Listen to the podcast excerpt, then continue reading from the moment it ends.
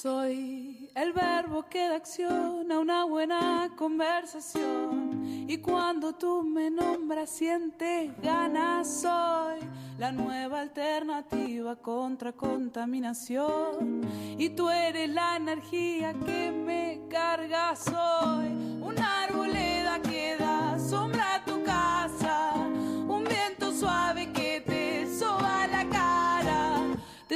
sueños negros soy la manifestación. Tú eres esa libertad soñada.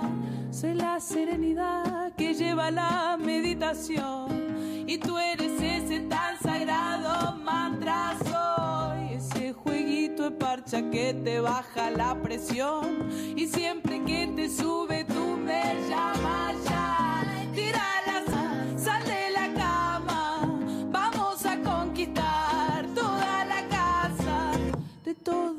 Que tú acostumbras, soy contradicción. Creo que eso es lo que a ti te llama. La complicidad es tanta que nuestras vibraciones se complementan. Lo que tienes me hace falta y lo que tengo te hace ser más completa.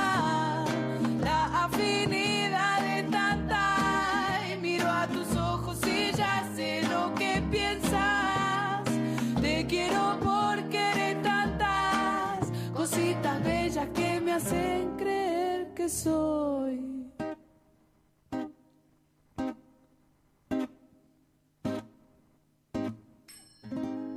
Soy la levadura que te hace crecer el corazón.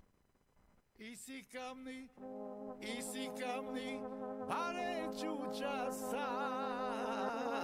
Amen cikne, amen cikne, kanči čiča Sas ma efta, efta beš, palajkana, efta, efta bardeš. Hop, hop, le. Kichi, kichi, kichi, ale, ale, chi, chi. Diri, di, di, di, la, di, da, di, da. Hey, kichi, kichi,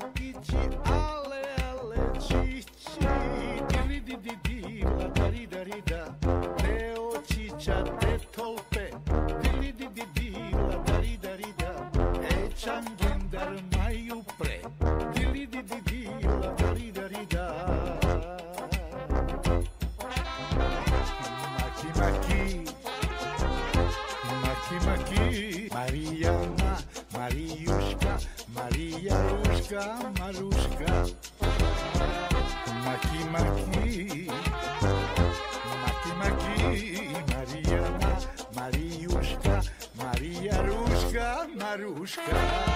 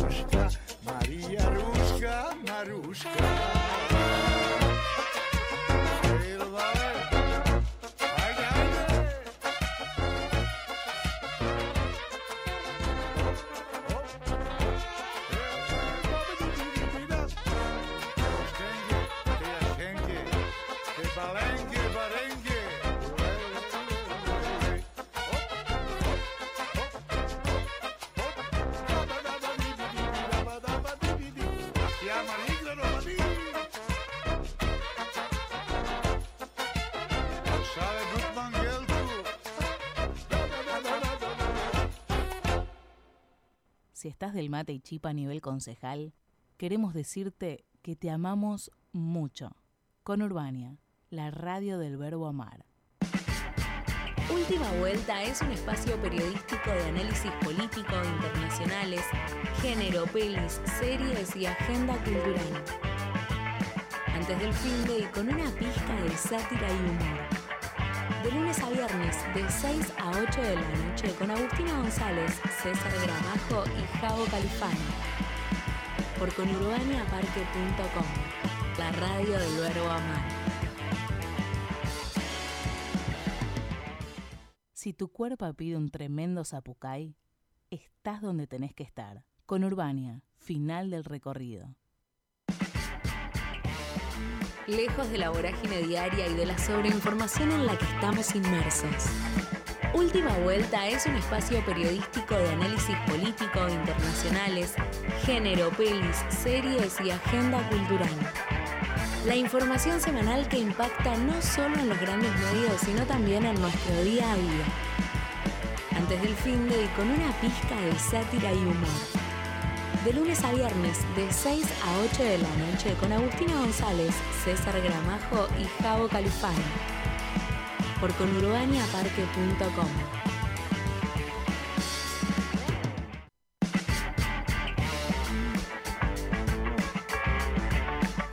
¿Cómo andan con Urbanes?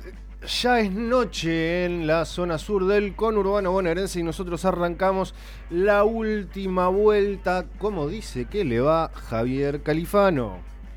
¿Qué tal? Qué alegría tenerlo de regreso, presentando, eh, haciendo la, abriendo la puerta, el portón para salir a jugar con la noticia, Gramajo. Eh, a pesar, de los, a pesar de los ingentes esfuerzos de eh, una bacteria desconocida, no me morí. Eh, y lo que sí es que recuperé mi voz y ya no tengo la voz seductora que tenía hace 7 o 15 días. Eh, una lástima. Aparte, o sea, si hubiera podido venir la semana pasada. la voz de Papo a las 3 de la mañana. La, semana pasada había preparado además una lista, porque yo dije, voy a ir con la voz hecha mierda. Entonces había, este, había preparado una lista de cantantes con la voz hecha mierda que arrancaba con Tom Waits y seguía con Buenos Muchachos, una banda uruguaya que tiene un cantante que canta muy parecido a Tom Waits. Eh, pero me, cagó todo, me cagó todo porque no pude venir. Gracias em, totales la semana pasada que eh, Agustina Pan y Wally Sosa nos hicieron el aguante acá en última vuelta. Eh, bueno, hoy eh, la muchacha. Hablando de Agustinas, eh, hoy no vamos a contar con la presencia de Agustina González. Como corresponde, y también nuestra columnista. Está todo el, están marchando. todo el personal femenino del programa está marchando en este momento con la ridícula pretensión de que dejen de matar mujeres en la Argentina. algo que sabemos es total y completamente delirante que tengan el tupé de reclamar ese tipo de cosas. Eh, no, nada, si podemos, porque las comunicaciones están un poco complicadas con la gente que está en la zona, quizá intentemos este, llamarlas. Si no, vamos a tener algunas, este, vamos a poder comentar algunas cosas de las marchas que se están. Un informe que vamos a eh, también. El otro gran punto de interés de la tarde de hoy es Tecnópolis, donde eh, en un reencuentro fugaz y, de y confirmado a último momento, eh, el presidente de la República y la vicepresidenta se eh, encuentran festejando los 100 años de IPF. Eh, estamos esperando, en estos momentos está por subir Cristina Fernández de Kirchner al estrado para hacer uso de la palabra. Tela me está mostrando el escenario. Tendremos. no, ya está, ya subió. Ya subió, ya, subió sí, por eso. ya eh, tendremos a lo largo del programa algún recorte o al menos podremos hacer algún resumen de lo que se dijo por parte tanto de la presidenta eh, de la de la vicepresidenta Cristina Fernández de Kirchner como de el presidente eh, Alberto Fernández.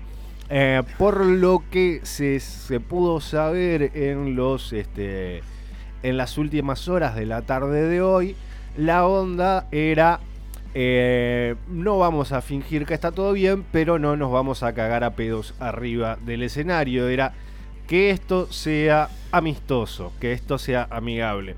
Em, un guantazo, así, un, desplante como te subraya, te marco la línea. No, no, no, no Ah. creo que haya nada. Creo que eh, creo que la onda, o sea, por lo que por lo que pude hablar con algunas personas en la tarde de hoy, la onda era no se peguen entre ustedes pudiendo pegarle a la oposición.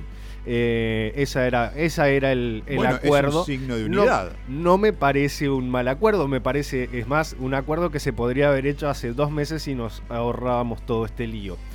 Em, bueno, eh, si bien el programa salió la semana pasada, yo hace como tres semanas que no vengo y tengo algunas cosas para decir sobre cosas que han sucedido en estas semanas. Expláyese. Este, en función de que todos sabemos que la Argentina está esperando mi opinión sobre los eventos de actualidad.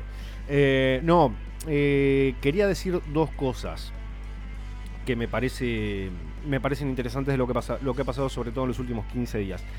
La primera es yo no sé cuál es el fetiche que tiene todo el mundo en este país con el impuesto a las ganancias. Y lo digo por lo siguiente. Celebramos la suba del impuesto a las ganancias. eh, creo que más que eh, el gol de Di María eh, el día de anteayer.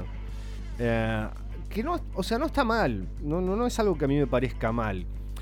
Me parece que se ha hecho un muy mal trabajo en explicar qué implica el, imp- el- el impuesto a las ganancias, ya desde el momento en el que le pusieron ese nombre asqueroso que es impuesto a las ganancias. Pues no es un impuesto a las ganancias, no opera sobre las ganancias, sino que opera sobre la renta de las personas. ¿Por qué digo esto? Eh, está bárbaro que, mm, que se suba el, el mínimo de el mínimo no imponible, está bien, hay gente que eh, puede decirte gana 200 mil pesos y con los costos tales como están ahora no debería estar incluido porque el salario no es ganancia y bla bla bla. Ahora, a mí lo que me parece eh, bastante ridículo es que subamos el mínimo no imponible del impuesto a las ganancias, pero sigamos manteniendo el IVA en la leche.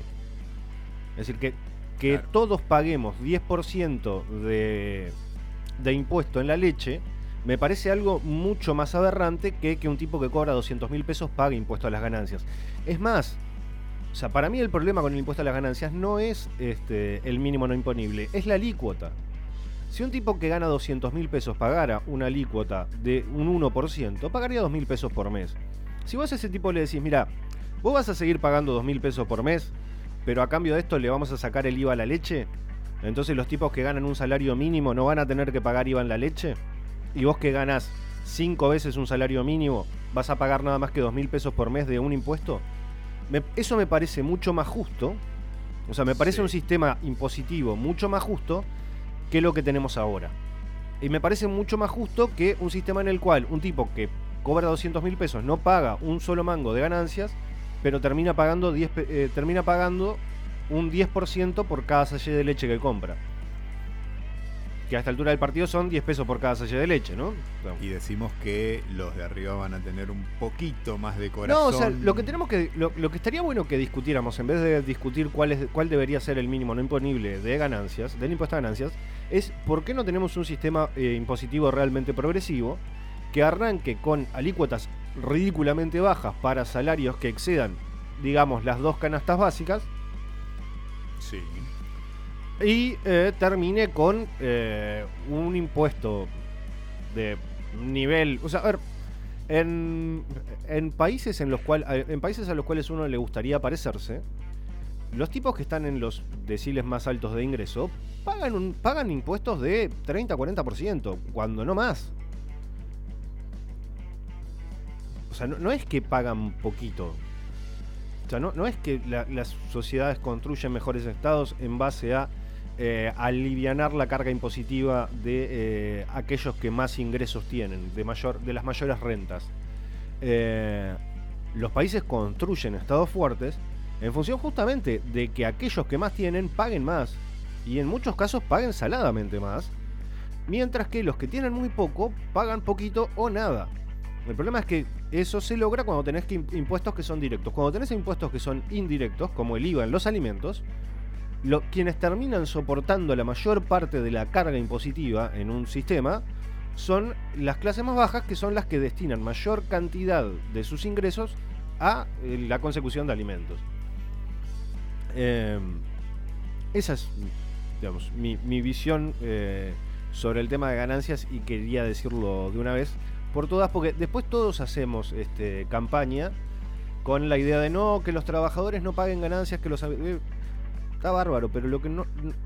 De vuelta, no es un impuesto a las ganancias. O sea, este, este impuesto que se cobra no es un impuesto a las ganancias, sino a la renta. Un impuesto a las ganancias operaría de otra manera.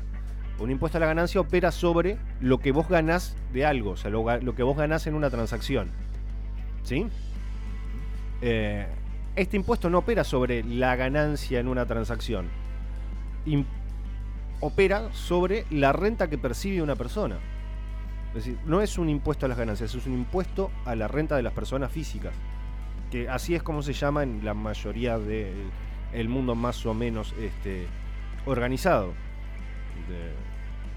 Y de vuelta, o sea, cuando está bien armado, cuando está bien pensado, cuando las alícuotas son racionales, es uno de los impuestos más progresivos que existen. Y permite, entre otras cosas, generar una recaudación que evita tener que cobrar impuestos directos, que son la peor clase de impuestos que uno puede tener. Porque que pague la misma cantidad de impuesto por cada sallé de leche que compra Paolo Roca y un cartonero de, este, de Fiorito es lo más injusto que puede existir en cualquier sistema tributario.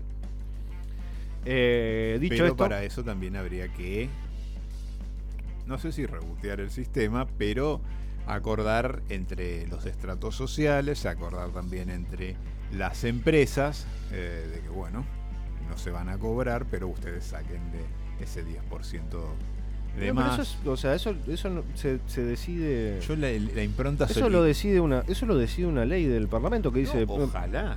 Pero aquí, ¿por de no? aquí en más desaparece el impuesto al valor agregado en todo producto alimenticio y desde aquí en más las nuevas escalas a el impuesto a la renta de las personas físicas son estas. No es una, una- no, no hay un acuerdo, no es un necesario un acuerdo social, es necesario tener voluntad política. Eso es lo que se precisa. Pero de vuelta, o sea, el problema es que como se, como se ha hecho una pésima eh, campaña explicando qué es y cómo funciona el impuesto a la renta de las personas físicas, eh, y de hecho se lo ha explicado como si fuera un impuesto a las ganancias, es imposible, o sea, hacer una medida de ese tipo tiene un costo político enorme, aun cuando la mayoría de las personas se van a ver muy beneficiadas. Sí, desde ya. Pero ten- tendrías que para eso también estar un, tener un poquito más de espalda hoy por hoy.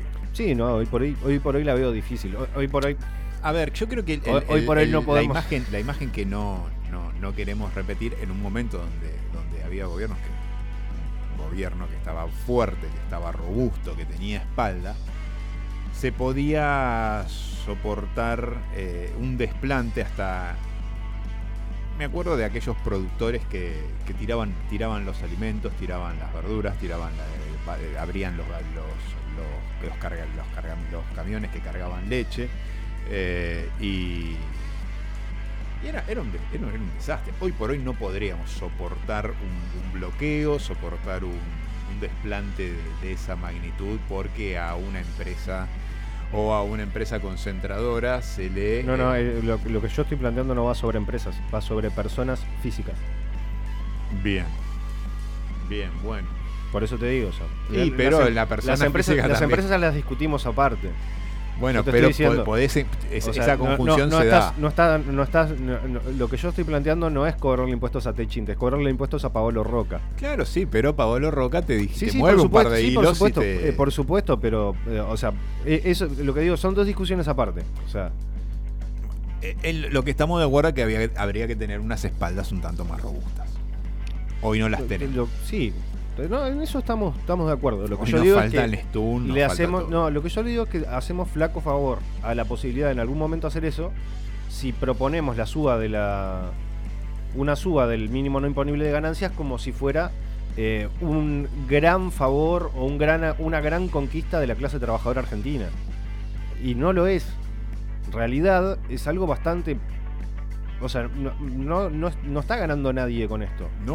O sea, porque el problema es que el- un, un sistema impositivo que es profundamente injusto sigue operando de la misma manera y reforzamos la idea de que la única injusticia que tiene es que los mínimos no imponibles del impuesto a las ganancias son demasiado bajos. Cuando no es así.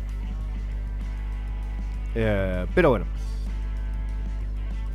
Ha dicho. he dicho. Em, semana de eh, internas para todos lados. Eso es lo otro que quería Qué decir. picado que está todo. Hasta Es- con la prensa opo, le diría. No, no, es que la oposición está. La oposición el- el- se beneficia de que la prensa no, no termina aereando tanto los conflictos.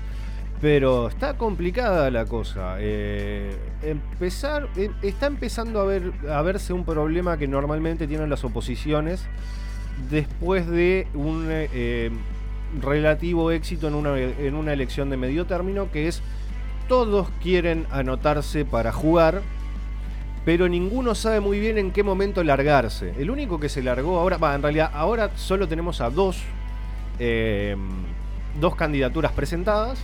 Sí. Eh, la de Horacio Rodríguez Larreta, que viene, no lo ha negado en ningún momento, y ahora ya oficialmente tenemos logotipos volando por Twitter de Patricia Bullrich, presidenta.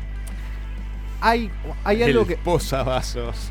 Hay algo que, claro, hay algo que siempre, que siempre dicen los, los que saben de esto, los que saben de armar candidaturas políticas en la Argentina, que es el gran problema de largarse antes, de largarse mucho tiempo antes, es que quien asoma la cabeza es el primero que recibe el palo. Eh, están empezando a ser cascoteados ambos dos. Eh, está difícil y es una interna que está jodida. Por otro lado, por otro lado, en la semana comenzó eh, a moverse la candidatura de Ritondo para gobernador de la provincia de Buenos Aires. El que se quería presentar a presidente independiente también. Eh, o a, o a tam- esa, o ese triunvirato de también- presidentes de independiente. También Sí. es otra que, eh, o sea, se está lanzando sin lanzarse porque hay otros nenes también dentro de su propio partido que quieren jugar con el mismo trompo y están todos como amagando, viendo si largo ahora o no largo, lar- lanzando este, campañas este, sutiles o, o no tanto en diversos medios y diversos lugares. Y, A eh, mí lo que, me, lo que me llamó la atención. la, la sangre está a punto de comenzar a correr, eso es lo que quería decir. La sangre está a punto de comenzar a correr, eh, pero eh, al abrigo de la oscuridad que propone la sombra que hacen los medios al, al tapar toda esa interna. Eh, habrá que ver qué pasa, pero en serio, eh, yo sie- siempre es medio peligroso aventurar este tipo de cosas, pero yo creo que 15 o 20 días podemos llegar a tener algún bombazo de carpetas voladoras, ¿eh? Epa. Porque hay mucha gente que tiene muchas ganas de empezar a matar muñecos. Eh, bueno, eh, son las eh, 18 horas con 33 minutos, Javier Califano. Sí. ¿Te parece si escuchamos el primer tema de la tarde y después de eso vamos a una tanda y cuando volvamos de la tanda... Curaduría de Agustina González que dijo si me tocan la playlist les corto, los corto en pedacitos. Eh, decidió, dicho- sí, sí, está, decidió, está bien. Sí puso todo, todo Fito Páez, dijo Sí, por eso son los 30, años del amor después del amor. Estoy total y sí. completamente de acuerdo con su Sí, decisión. sí, sí, estuvimos... Eh, un disco que supo cambiar a, a quienes crecimos en los 80 y principios de los 90, supo cambiarnos la vida. Eh, Pude, pude ahí negociar poner uno de los temas de Fito. no, van todos. No, no, no. Digo, ella tiró una playlist. Yo dije, uno, uno que queríamos poner con el día, no con decía. Llegamos Sí, a esa. Sasha, sí, sí, el círculo de Baba, un día como hoy, no va. No, es medio no. complicado. Es, es sí. muy dark. Es muy Es dark. medio entonces dijimos, complicado. no, saquémoslo. Eh, entonces, dos días en la vida con Fabiana Cantilo. Eh, esa cosa tan ahí que ya están ahí a un milímetro y sé cuándo viene el beso. Y eh, Celeste Carballo. Sí, sí, sí, sí, claramente, claramente. Celeste Carballo, que bueno, eh, nos puede de, de- cualquier lugar y es la tía con la que hemos tenido sueños húmedos, tal vez. Innecesario, innecesario, innecesario esos comentarios, innecesario. Señoras y señores, Fito Páez, eh, Fabiana Cantilo, Celeste Carballo, dos días en la vida.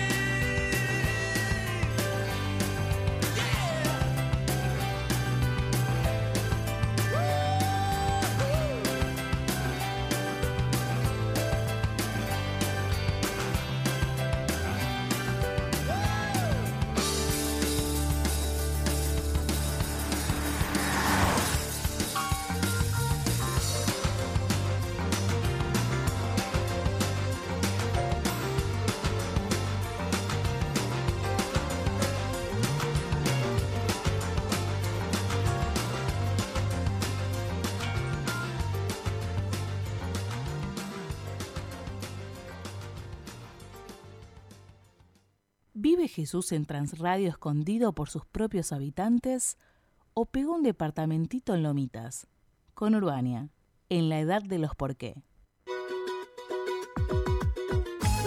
Hey vos, prestanos oreja.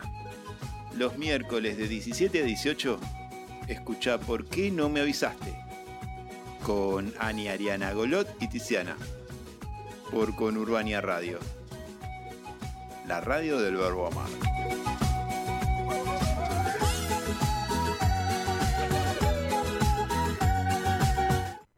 Creemos fundamental la articulación con espacios de trabajadores de la economía popular en vistas de tener un efecto positivo tanto en la economía local, construyendo canales directos de comercialización, como en el ecosistema, fomentando un consumo responsable en armonía con la naturaleza. Nuestro objetivo es convertir el parque en un punto verde que sirva de encuentro e intercambio de nuevas relaciones económicas, sociales e incluso laborales, tejiendo puentes directos entre productores y consumidores. Por Congreso, el almacén soberano forma parte de los nodos que la Unión de Trabajadores de la Tierra tiene en el conurbano, apoyando la soberanía alimentaria y el acceso a la tierra, proponiendo comercio justo, construyendo, luchando firmemente y dignamente por un mundo mejor para todos y todas.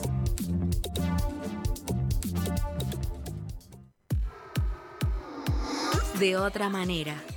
El lado B para entender toda la actualidad del espectáculo y las redes sociales. Entretenimiento, noticias, entrevistas y mucho más. Una hora para enterarse todo lo que está pasando en la farándula local y nacional. De otra manera. Con la conducción de Facu Verón y Sil Molina. Viernes de 5 a 6 de la tarde.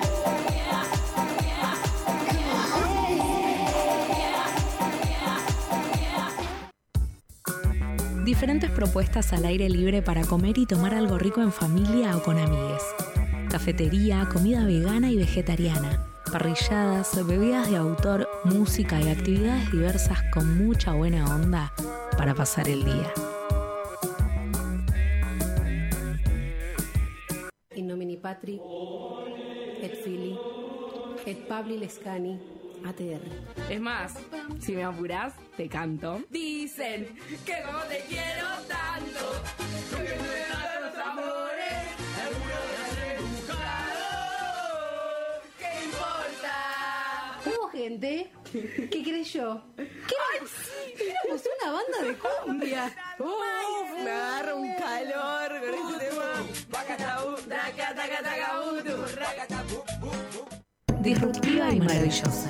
Con Urbania Radio existe por las personas que la conforman. Estudiantes y graduados de las universidades conurbanas, militantes y compañeros de los barrios. Estos, ellos y nosotros estamos frente al micrófono y quienes escuchan son parte de un mismo movimiento, una misma búsqueda, una misma identidad, la identidad conurbana. Soñamos con el mismo mundo donde la justicia social sea plena. Hablemos de más. Olvídate de la siesta dominguera. Todos los domingos de 17 a 19 horas, hablemos de más. Por Conurbania Radio, la radio del verbo amar.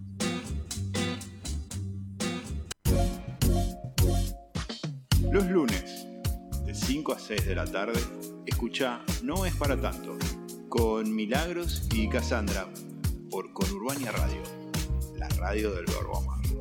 Bebé. ¿Cuántos enganchados de Mario Luis se necesitan para cubrir el trayecto Isidro Casanova, Valentín Alsina? Con Urbania, la radio del verbo amar. Última vuelta. Hasta las 8 de la noche por la radio del verbo amar.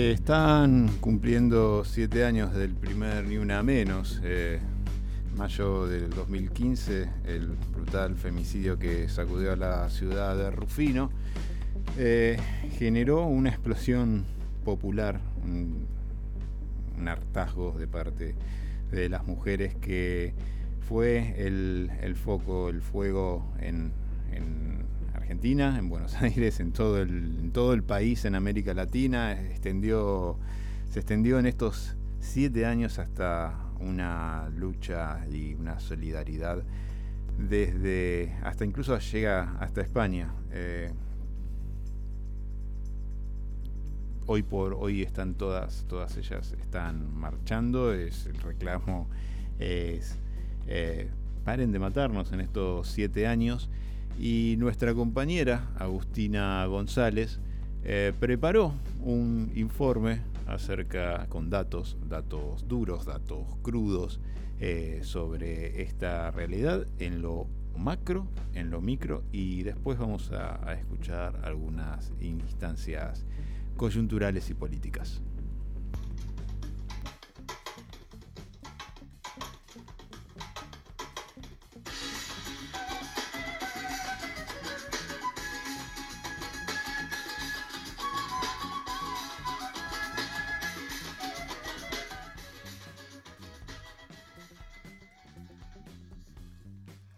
Siete años del surgimiento del Ni Una Menos, marchamos una vez más bajo el grito colectivo Vivas nos queremos.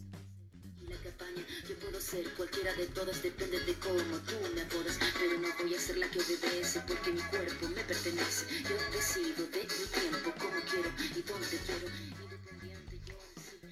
Según el Registro Nacional de Femicidios que elabora la Oficina de la Mujer de la Corte Suprema, en 2021 hubo 251 femicidios en todo el país, un promedio de un femicidio cada 35 horas.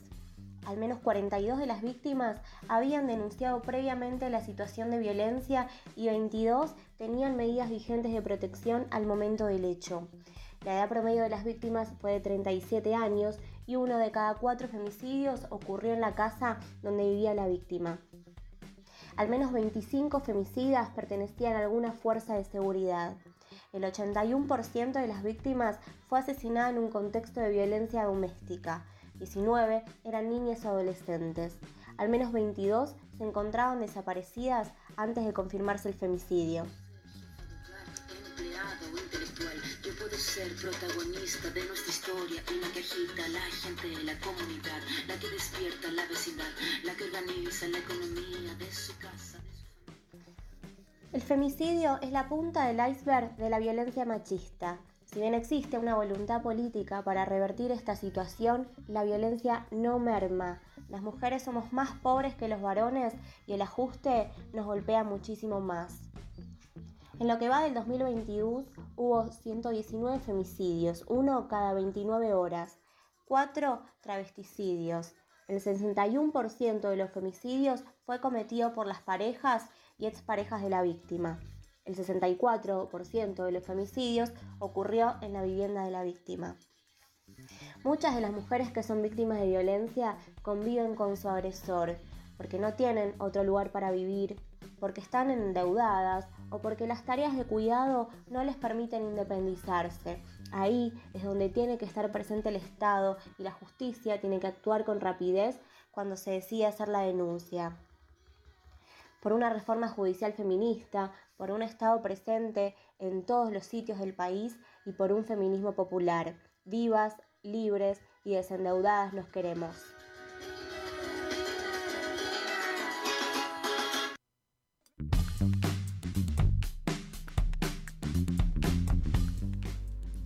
Esta semana, eh, a razón de, lo que iba a estar, lo que está sucediendo en estos momentos, que es la, marcha del Ni Una Menos, del 3J, eh, Elizabeth Gómez Alcorta, la eh, ministra de Mujeres, Género y Diversidades de la Nación, estuvo hablando en, en el Destape, en la mañana del Destape Radio, y habló sobre la incipiente baja en, los valores de, los femicidios respecto a, la, a lo que fue 2020-2021, donde también eh, pandemia mediante muchas eh, mujeres tuvieron que convivir con sus agresores y en muchos casos con sus asesinos. Escuchamos a Elizabeth Gómez Alcorta.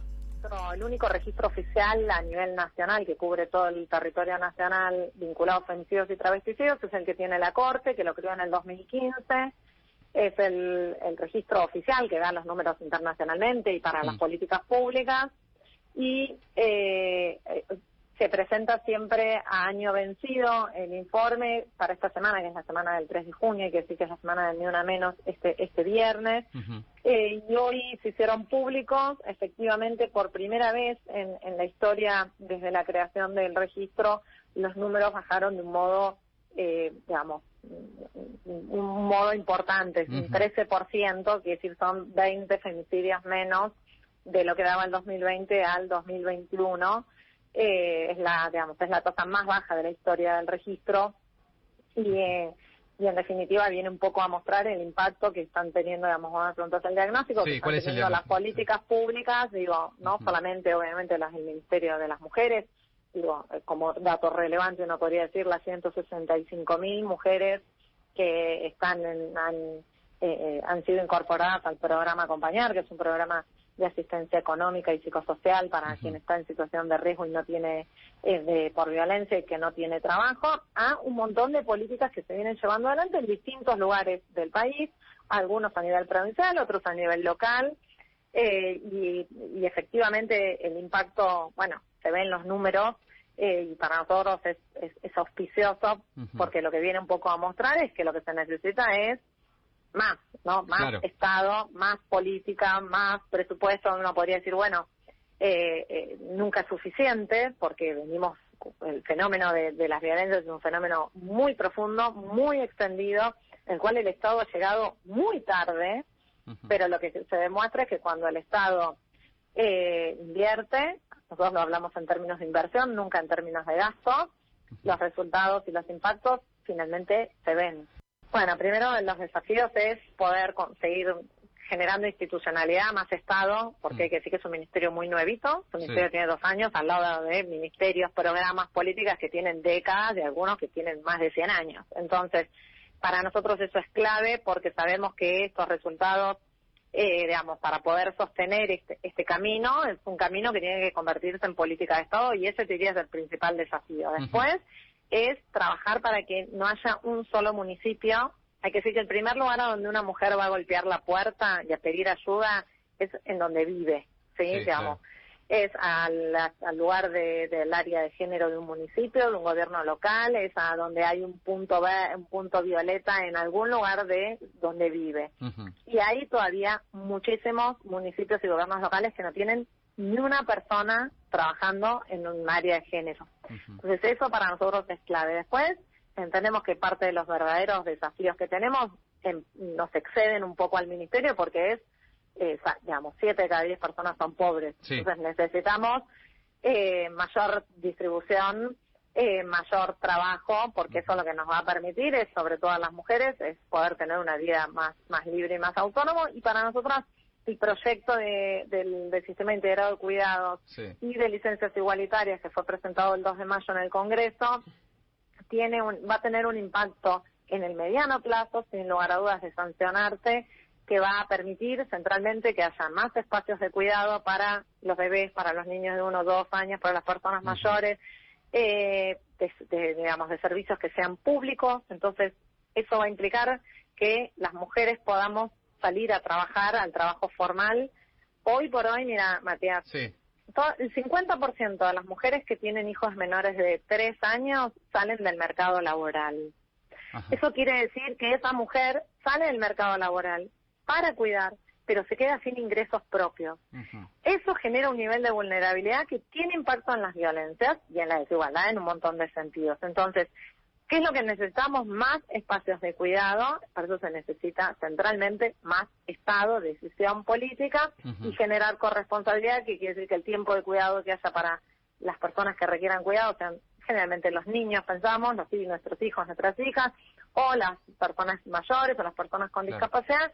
Sea cuidado de forma igualitaria entre varones y mujeres. Así que para nosotros esa es parte de la agenda, es una agenda que digamos que tiene un, un efecto directo, pero que cuando uno lo piensa está en clave de políticas de cuidado y no de políticas de violencia, pero también tiene su Claro, impacto clarísimo en las violencias.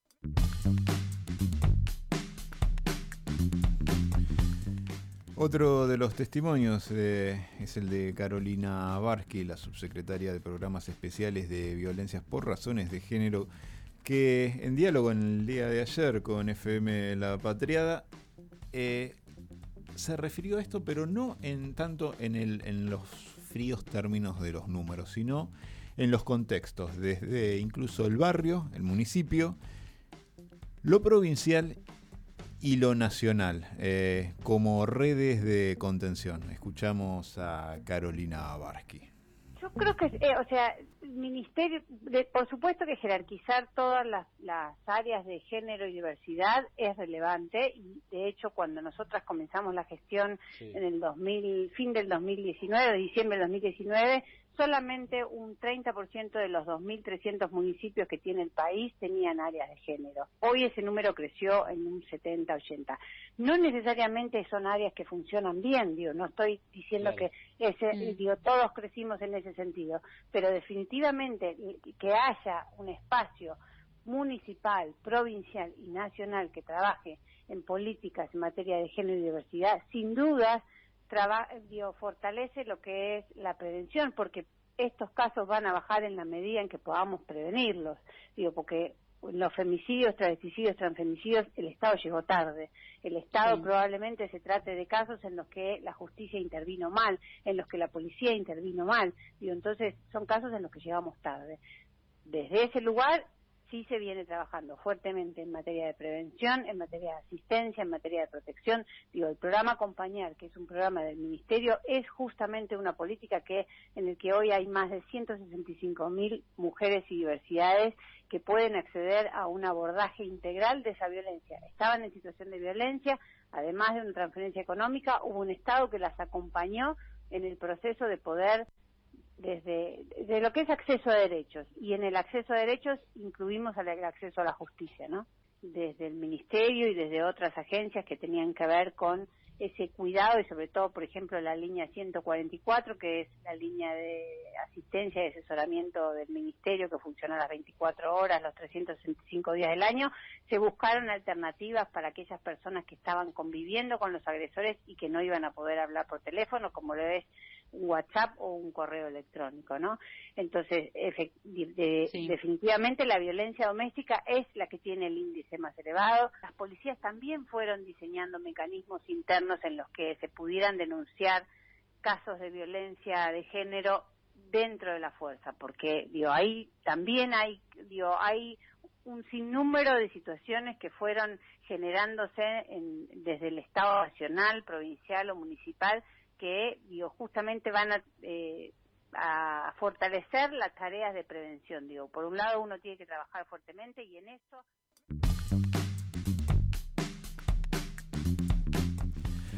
Y en la jornada de hoy, ya eh, en la previa del el 3J, del Ni Una Menos de la marcha, uno de los sindicatos eh, estatales más fuertes que hay en el país, ATE, la Asociación Trabajadores del Estado, presentó una modificación en su estatuto para establecer la paridad de género eh, 50-50 en todos sus niveles. Eh, esto sale a razón de eh, el, eh, el, el concilio o el, o el concilio del Consejo. Consejo de ATE Nacional, Consejo Directivo de ATE Nacional. eh, que se celebró en, en la- en Mendoza y es su, su secretario general de ATE Mendoza, Roberto Macho. No tiene nada que ver la jornada. Habría- era, era lindo poner una vocera, ¿no? Pero el secretario general. Igual es, es como una deconstrucción, ¿no? Que hable un macho sobre esto, pero bueno, ¿qué le vamos a hacer? El que le. Roberto. El que guionó todo esto está robando la guita, ¿eh? Está robando la. El que guionó todo esto. Está, está para el chiste fácil. Eh, no, no, en serio, es Roberto Macho. No, efectivamente Eh, sí. igual, igual, en toda su locución está re bien deconstruido, No, es, eh, es- Roberto. es eh. un, es un gran compañero, un muy buen dirigente. Una Pero, paradoja ¿qué- del qué se le va a destino. hacer? O sea, se apellida Macho, ¿qué le vamos a hacer? Una paradoja del destino, pero bueno. eh, y- y sí, en, en estas jornadas es como que a Famarro hay que llamarlo Roberto. Hola Roberto, adiós Rober- Roberto M.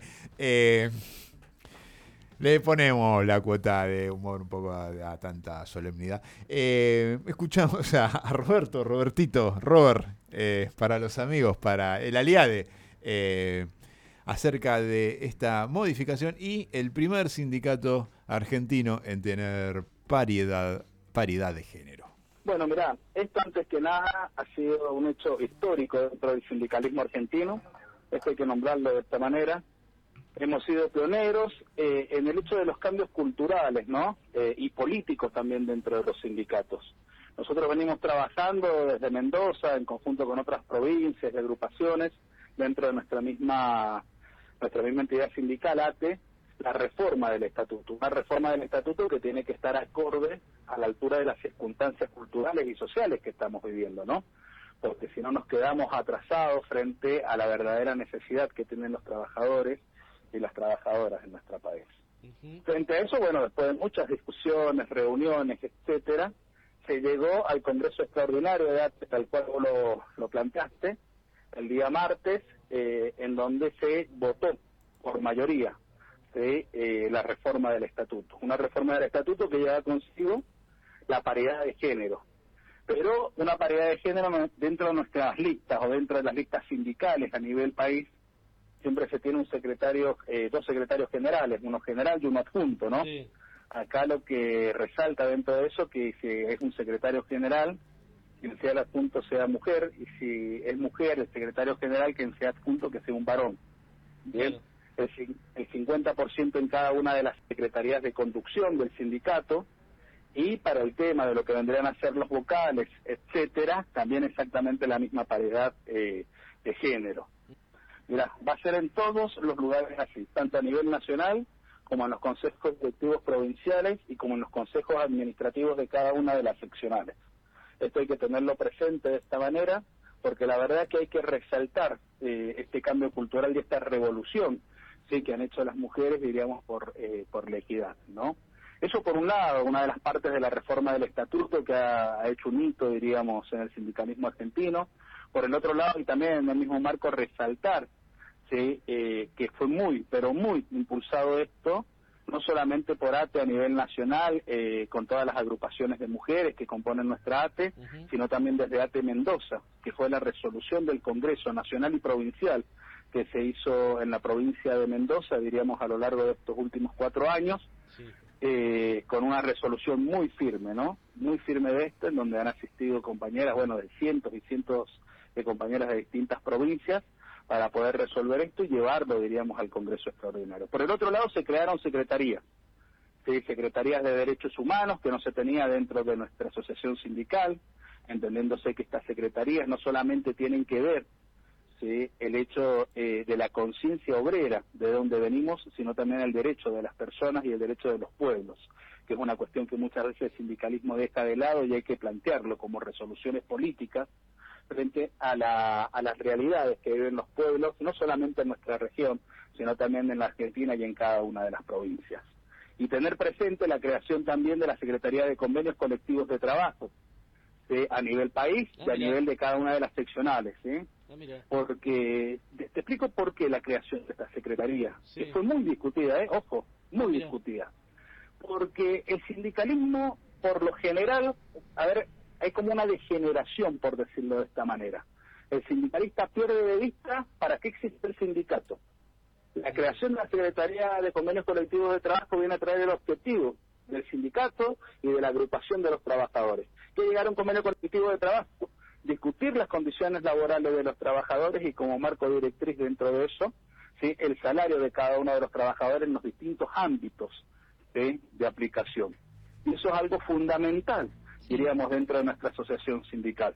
Asimismo, también se crea la Secretaría eh, de Género y Diversidad, diríamos, en, a nivel nacional, en cada una de las provincias, y algo eh, fuerte dentro del sindicalismo, obviamente repudiado por otros sindicatos, para que esto quede claro, bien, pero hay que plantearlo de esta manera, que es algo eh, inédito, pero inédito en el sentido de que nuevo. Bien, eh, los cargos de conducción de secretarios generales no pueden ser renovados más de dos veces.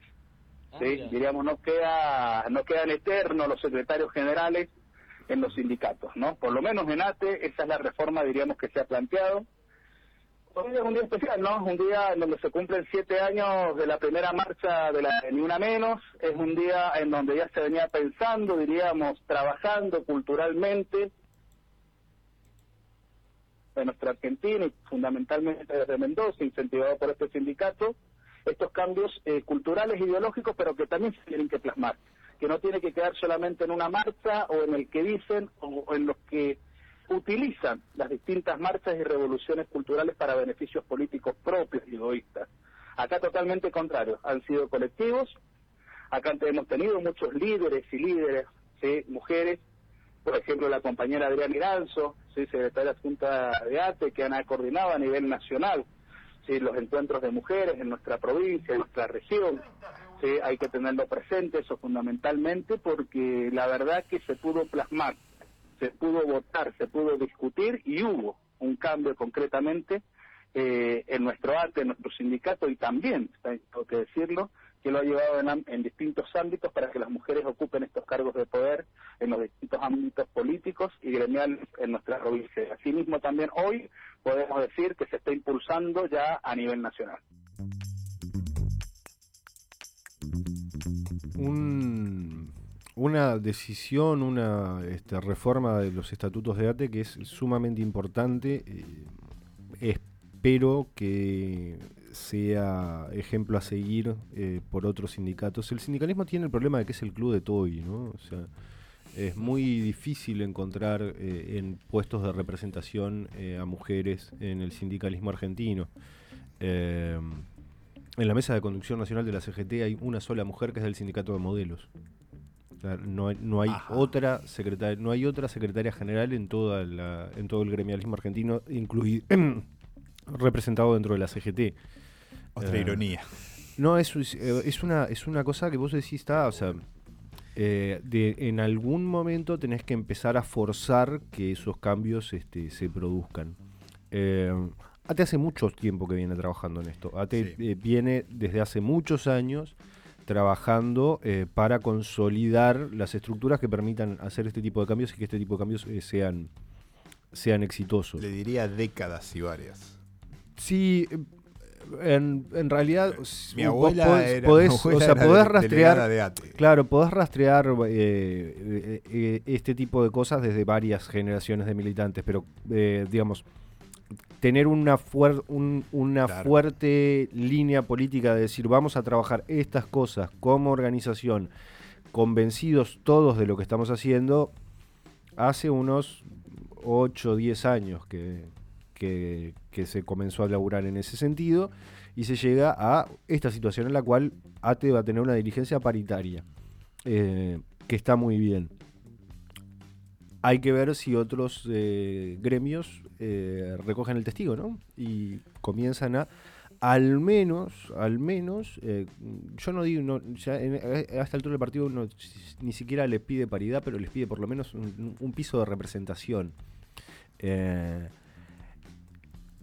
porque mm, es eh, completamente ilógico, es completamente descabellado que tengas conducciones enteras de gremios donde no haya una sola mina.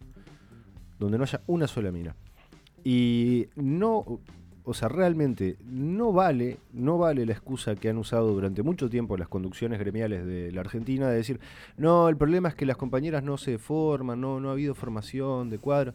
Y, y, macho, ¿qué estás haciendo entonces? O sea, haces cursos de formación para cualquier... Claro, haces, haces cursos de, de formación para, para casi cualquiera que se presente, pero no podés hacer cursos de formación para tener dirigentes este, mujeres preparadas. Eh, o simplemente estás usando eso como una excusa tonta y torpe para no darle a las mujeres el lugar en la representación gremial que merecen. Eh, espero que, que eh, esta decisión de ATE sirva como, como ejemplo y como primer paso para este, una reconfiguración de la, representación sindical en la Argentina. Eh, porque las mujeres forman, o sea, las mujeres son la mitad, un poco más de la mitad de la fuerza laboral argentina. Eh, necesitan estar representadas acordemente dentro de las estructuras de decisión de los distintos gremios y sindicatos. Eh, eso, eso, nada más que eso. Eh, ¿Te parece si mandamos una tanda? Tanda y tema, tema Dale. de la curaduría de Agustina González, que en esta oportunidad es también Fito Páez, del amor después del amor, la Verónica.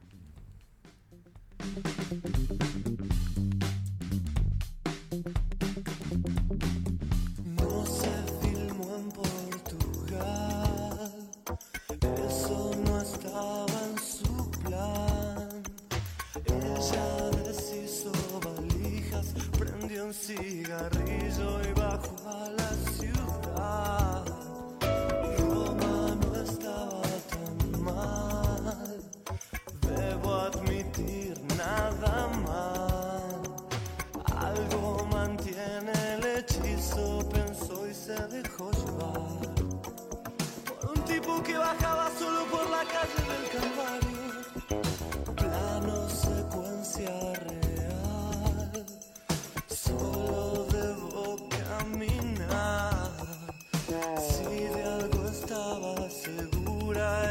Su Verónica no iba a llorar.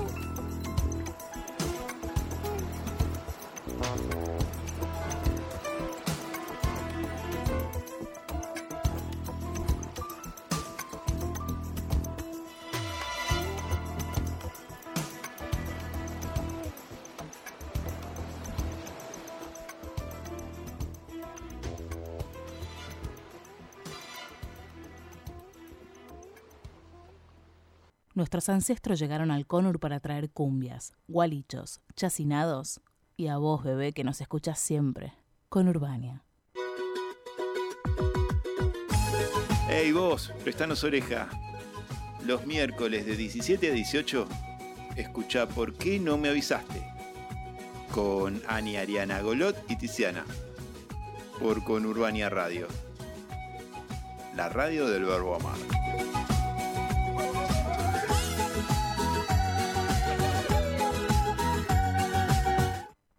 Creemos fundamental la articulación con espacios de trabajadores de la economía popular en vistas de tener un efecto positivo tanto en la economía local, construyendo canales directos de comercialización, como en el ecosistema, fomentando un consumo responsable en armonía con la naturaleza. Nuestro objetivo es convertir el parque en un punto verde que sirva de encuentro e intercambio de nuevas relaciones económicas sociales e incluso laborales, tejiendo puentes directos entre productores y consumidores. Por eso el almacén soberano forma parte de los nodos que la Unión de Trabajadores de la Tierra tiene en el conurbano, apoyando la soberanía alimentaria y el acceso a la tierra, proponiendo comercio justo, construyendo, luchando firmemente y dignamente por un mundo mejor para todos y todas.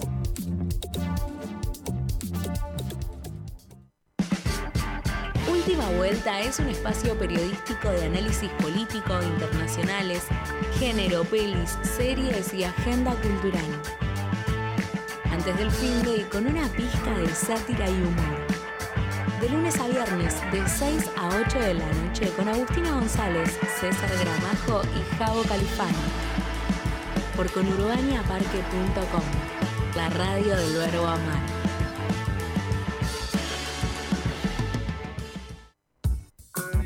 Diferentes propuestas al aire libre para comer y tomar algo rico en familia o con amigues.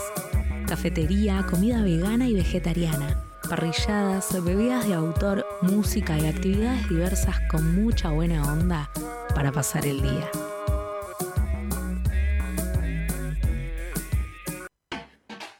Reivindicando las charlas de vereda, hablemos de más todos los domingos de 5 a 7 de la tarde. Hablemos de más. En Conurbania Radio, la radio del verbo amar. Disruptiva y maravillosa.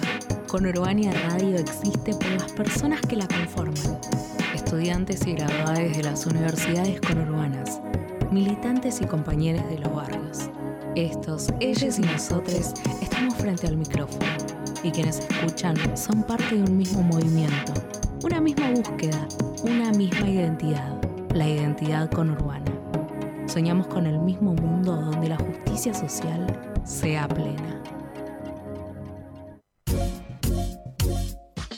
Los lunes, de 5 a 6 de la tarde, escucha No es para tanto, con Milagros y Cassandra, por Conurbania Radio, la radio del verbo amar.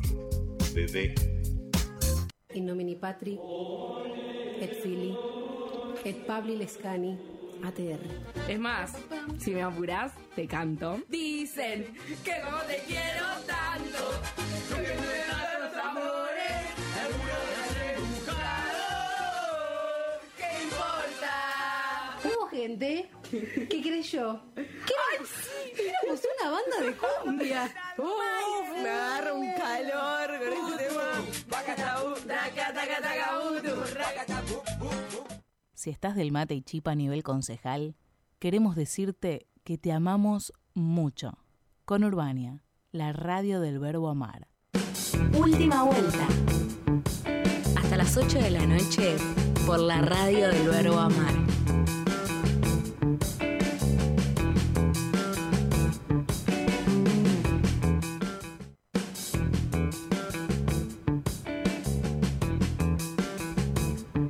Hemos vuelto para esta segunda hora de eh, la última vuelta de esta semana. Em, algunos titulares rápidos de lo que sucedió en Tecnópolis. Recital de Tecnópolis. Ya, ya habló Cristina Fernández de Kirchner, ya debería estar terminando la intervención de Alberto Fernández. Em, Cristina Kirchner estuvo en modo basada total. Eh, mandó ahí algunos palitos para varios lados. Ajá. Eh, le pidió a un Alberto, a un sonriente Alberto Fernández que comience a usar la lapicera. Sonrisa nerviosa. Eh, se dieron la mano, se mostraron cariñosos el uno con el otro. Eh, la casa aparentemente estaría en orden. Ay, qué, qué frase. qué frase La casa aparentemente estaría en orden. Eh, habrá que ver cuáles son las repercusiones, qué es lo que sucede en los próximos días en función de, de ambas este, intervenciones. Eh, muchos, muchos memes ha dejado Oh. la intervención de ambos. Eh, veremos eh, qué pasa. Hay frase y meme para Revena, dice. Hay un par de, hay un par de frases que, que son para remera. ¿Con qué vamos a seguir, Califano?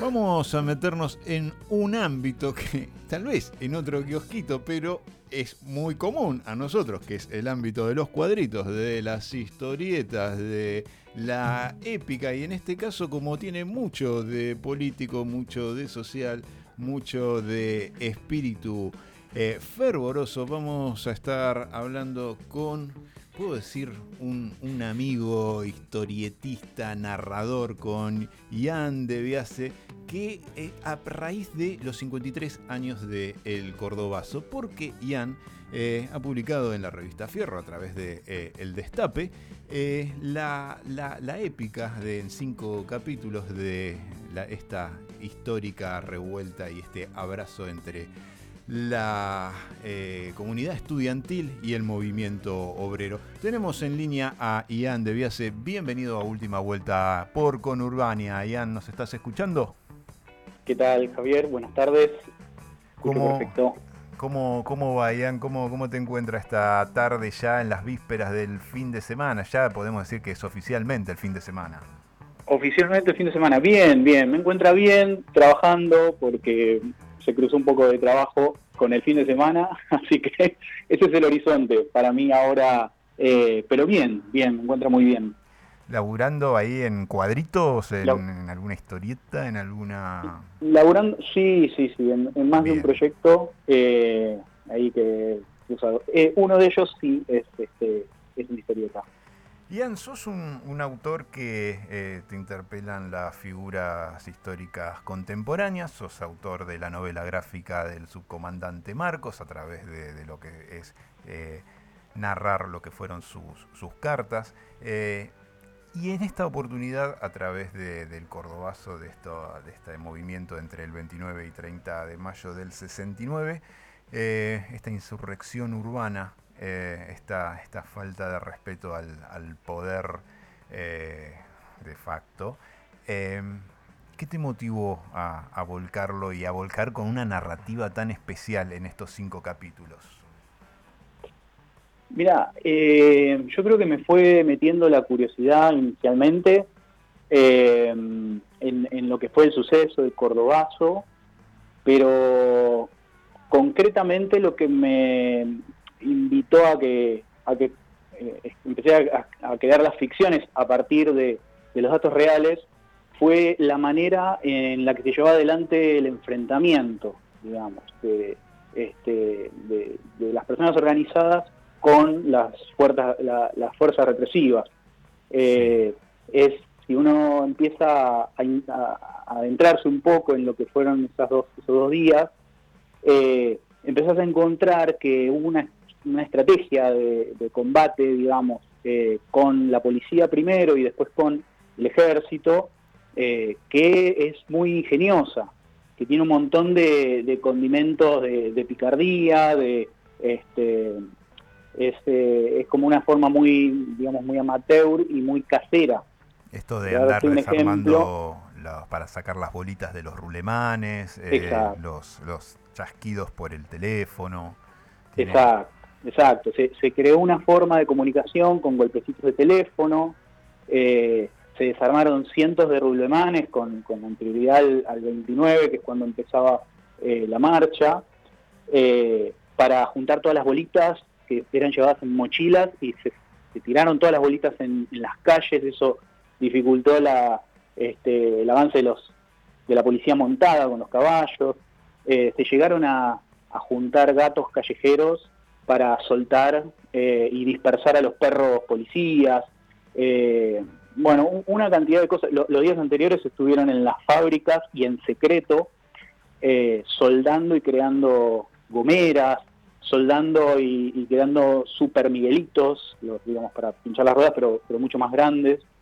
Eh, se repartieron bolsas de, de nylon con, con tuercas, con bulones que se usaron después para tirar con las gomeras, eh, como, municiones. Hay un montón de, digamos, de, de- de acciones que se realizaron, algunas que se prepararon, muchas de ellas se prepararon eh, con anterioridad, otras fueron surgiendo en la espontaneidad de, de cómo se encadenaron todos los hechos, eh, que lo que da es como un pantallazo de una, digamos, una lucha que siempre es desigual, pero tiene esta, tiene como una onda, un, aire de David contra Goliat, ¿no? Como tiene esa cosa eh, de, de no ganar por la fuerza, sino por el ingenio.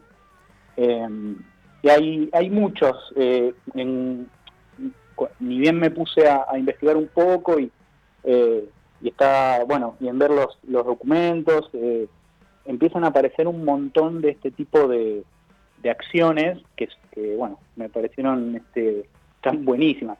Una de ellas, por ejemplo, se repartieron petardos entre los vecinos eh, para hacer explotar en los, en los patios interiores de las casas eh, cuando pasara la, cuando pasaran los grupos de policías y después con los grupos de soldados lo mismo. Entonces eso generó también generó una sensación de francotiradores, creían que había francotiradores y en realidad eran petardos que estaban estratégicamente sonando dentro de las casas. Hay un montón de, eh, de, digamos, de colaboración y de preparación, eh, que eso es lo que en realidad me, me dio ganas de, de trabajar con, con ese hecho. Si bien son cinco capítulos, eh, los cuatro primeros, el, el, el quinto y último capítulo es una, realidad- narrativa muy especial. Sí. Sí, te escucho, te escucho, Ian. No, te, te decía que en realidad eso son eh, es, es parte nomás de lo que va lo que va a ser el libro va a constar de, de más capítulos que esos que esos cinco. O sea, el- el, digamos la obra no va a terminar ahí. Esos fueron los que fueron publicados en Fierro, como bien vos decís.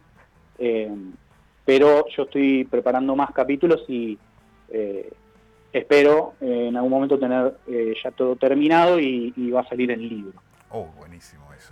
Eh, decía, en esos cuatro capítulos hay, hay una, una, instancia muy, hasta te diría, si lo llevamos al cine, muy de Kurosawa, ¿no? De llegar a ese campo de batalla a través de, las diversas historias, ¿no? Eh, y siempre confluyen en esa, en esa viñeta, en ese cambio hasta casi de ángulo de, los, de los pibes, los estudiantes tirando, tirando las piedras contra la, caballería. Eh, y Y en, en el, en, los relat- en el relato inicial, ¿no? Eh, hay, hay una impronta que de, ese ámbito cultural estudiantil que, que remite muchísimo ¿no? al, al mayo francés, en, en- esas figuras, en, esas bibliotecas, en esas eh, hasta discografías que se ven por ahí eh, de todos estos de quienes van a ser los protagonistas del relato. Sí, sí, porque eh, si uno se fija esos años, eh, los últimos años de la década del 60, eh, hubo, digamos, hechos muy similares, con características muy similares, con planteos muy similares, digamos, muy universalistas, digamos, en distintos lugares. El Mayo francés tiene la relevancia que tiene, por supuesto, pero en esos mismos años, en el 67, en el 68, en el 69, que es cuando fue el Cordobazo, se dan, eh, se dan situaciones muy similares, con planteos muy parecidos, con gobiernos similares. En el caso de Latinoamérica, por ejemplo, lo- eh, la, la revuelta en México, eh, similar con la de Argentina. No así el caso de Francia, ¿no? el mayo francés. Pero bueno, eh, y a mí lo que me interesa es digamos, cuando uno se mete en, los pormenores y en los detalles de cualquiera de, estas,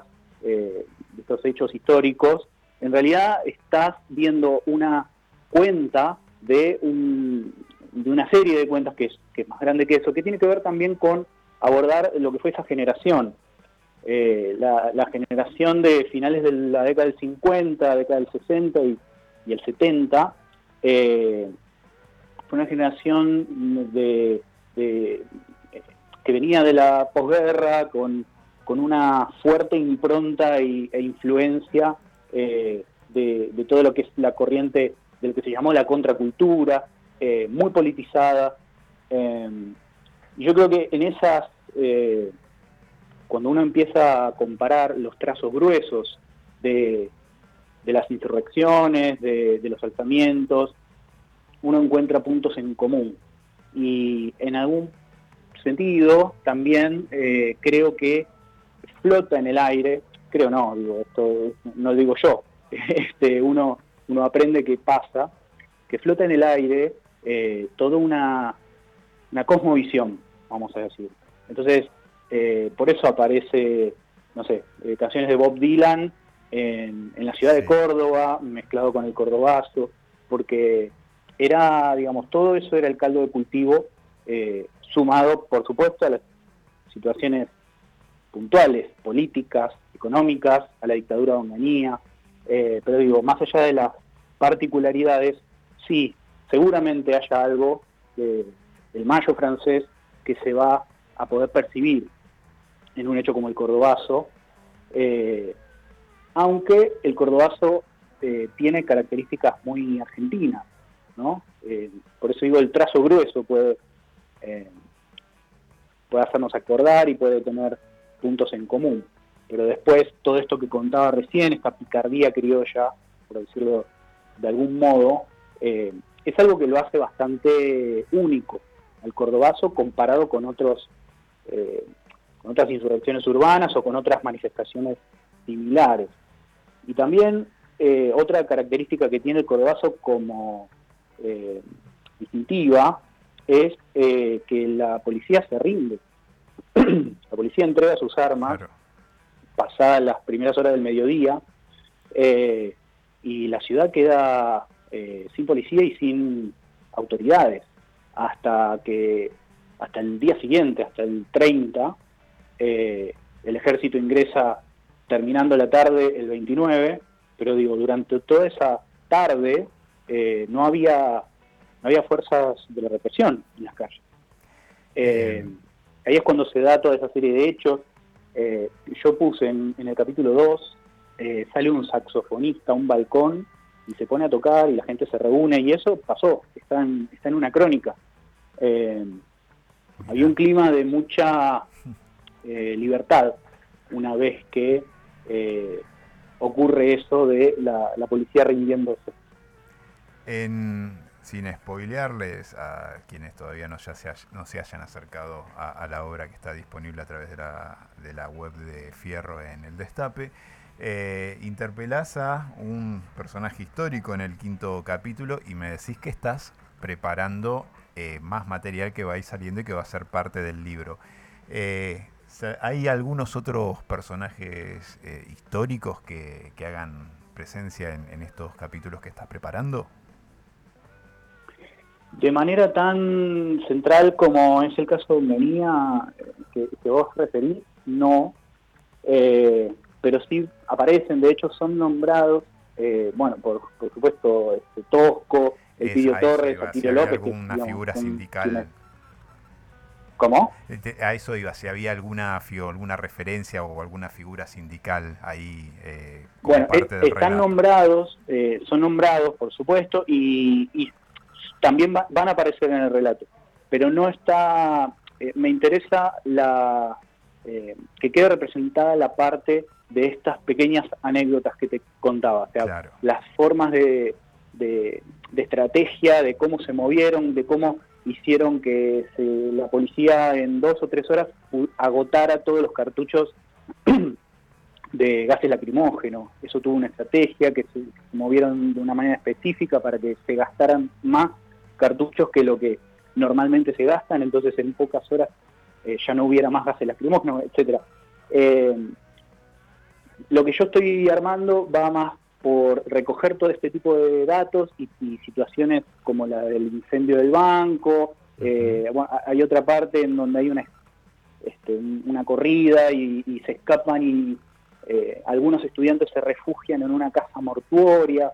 Bueno, eh, todos sucesos reales, eh, pero eh, decía, estoy más enfocado en, en narrar eso y que se narre lo demás como, digamos, como, como inercia, que en focalizarme en, en, por ejemplo, bueno, Agustín Tosco y, eh, y ponerlos muy en, en el foco y muy y muy adelante, digamos, en el plano.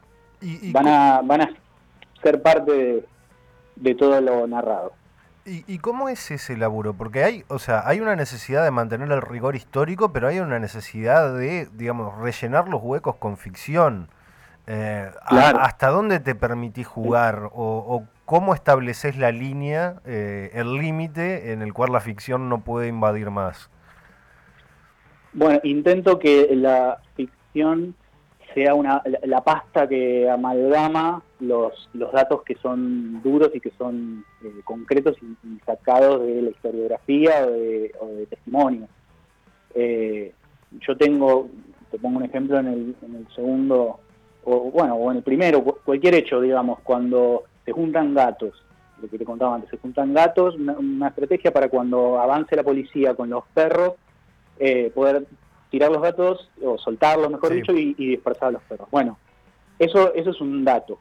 Ahora, ¿cómo surge esa idea? A alguien se le ocurrió por primera vez y se la comentó a alguien. Bueno, eso, eso es lo que yo repongo con la ficción.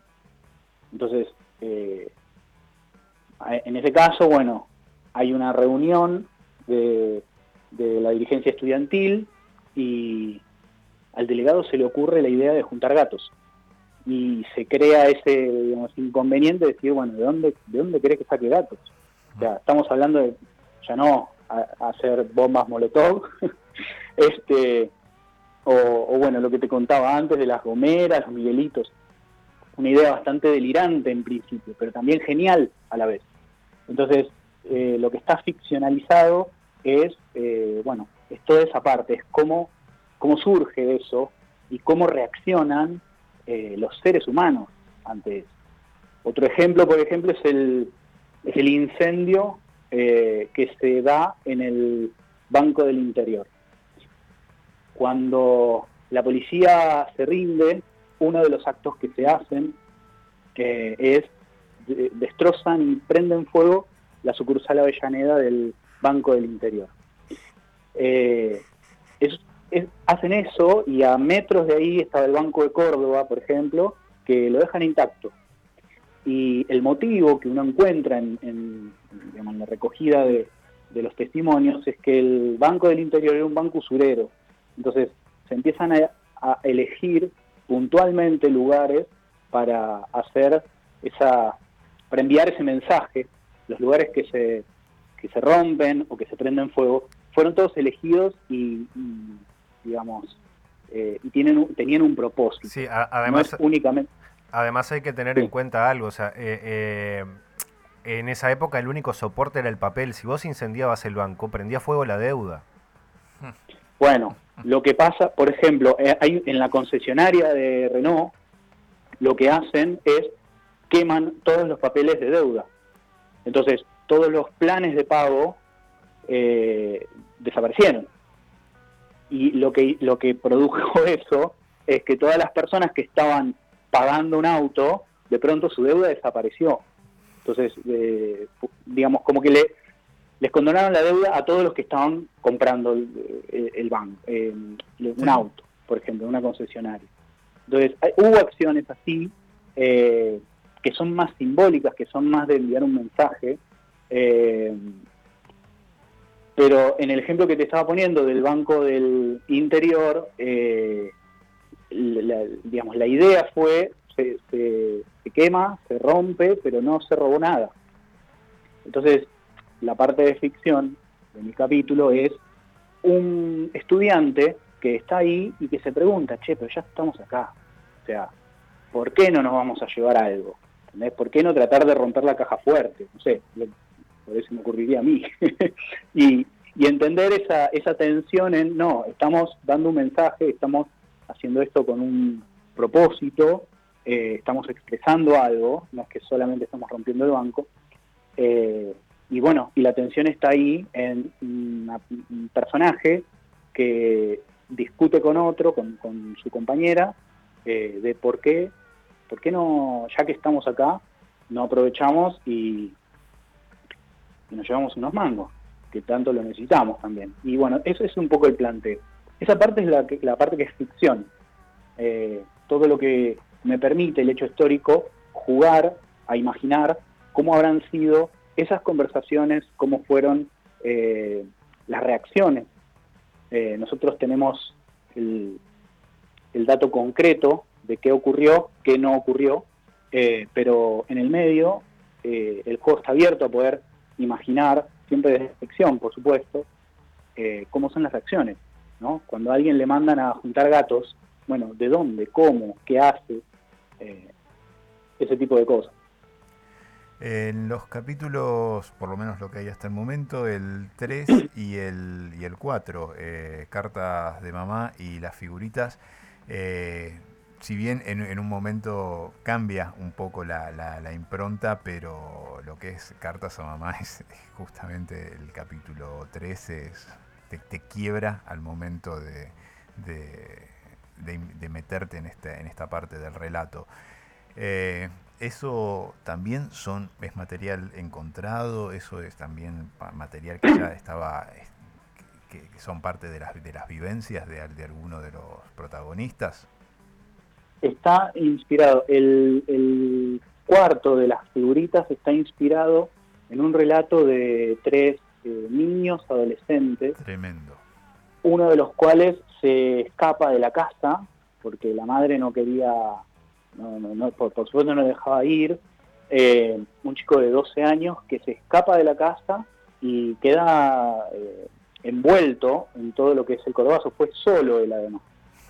Eh, está inspirado en eso y está inspirado en otros relatos de otros dos chicos más, uno de 15 años y otro que fue con un hermano más grande, eh, y que contaron cosas que después yo tomé para, para poner en ese capítulo. Yo un poco lo que hice fue, in- inspirándome en la historia de estos, estos tres chicos, de estos tres nenes, eh, crear la historia de estos dos hermanitos, eh, que en donde uno se escapa y el más chiquitito lo sigue.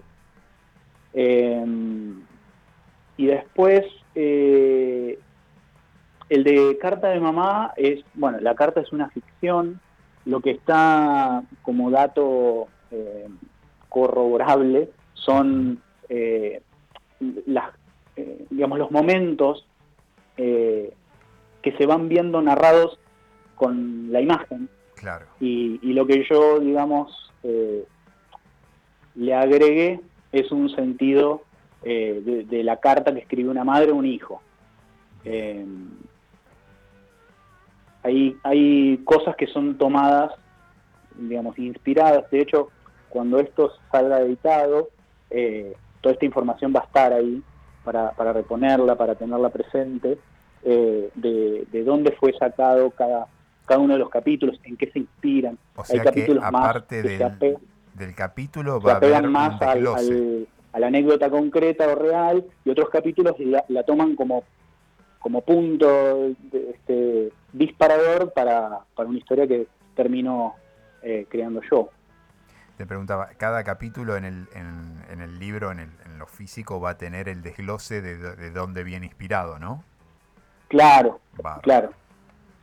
Vas a, vas a ir teniendo, eh, pues, detrás de esta historieta también hay, hay un trabajo bibliográfico que es de, de- de ir como eh, recabando anécdotas, eh, información, y me parece que es, es interesante ver las dos cosas juntas. ¿Hay un, ¿Hay un tiempo estimado de, de cuándo pensás de largar, largarlo en formato físico? Eh, no, porque depende de que me ponga a trabajar con eso. En este momento, estos últimos meses, eh, está un poco frenado eso, estoy eh, dedicado a otras cosas. Probablemente a- hacia fin de año o el año que viene ya retome eso y después va a depender del tiempo que me lleve eh, terminarlo y después de bueno el tiempo editorial que es algo que tampoco se puede se puede saber mucho con antelación pero no menos no menos de un año yo diría Bien, bien. Eh, y, es- y este momento, bueno, eh, publicándose a través del Destape eh, en lo que es la consigna y eh, el sello de la revista Fierro. Eh, ¿cómo, ¿Cómo es ser parte de algo tan intenso como para la historieta nacional como es la revista Fierro en esta, en, es- en esta tercera época, podemos decir, ¿no? De, de la revista Fierro y que hoy te encuentras formando parte. Sí, es la, es la etapa virtual de la revista. Eh, cuando empecé a publicar, por supuesto, fue una, una alegría muy grande. Eh, Fierro tiene una historia, eh, bueno, eh, impresionante. Eh, en este momento la revista está en un, en un parate. La verdad que sí, o sea, el, el- tiene un peso para uno.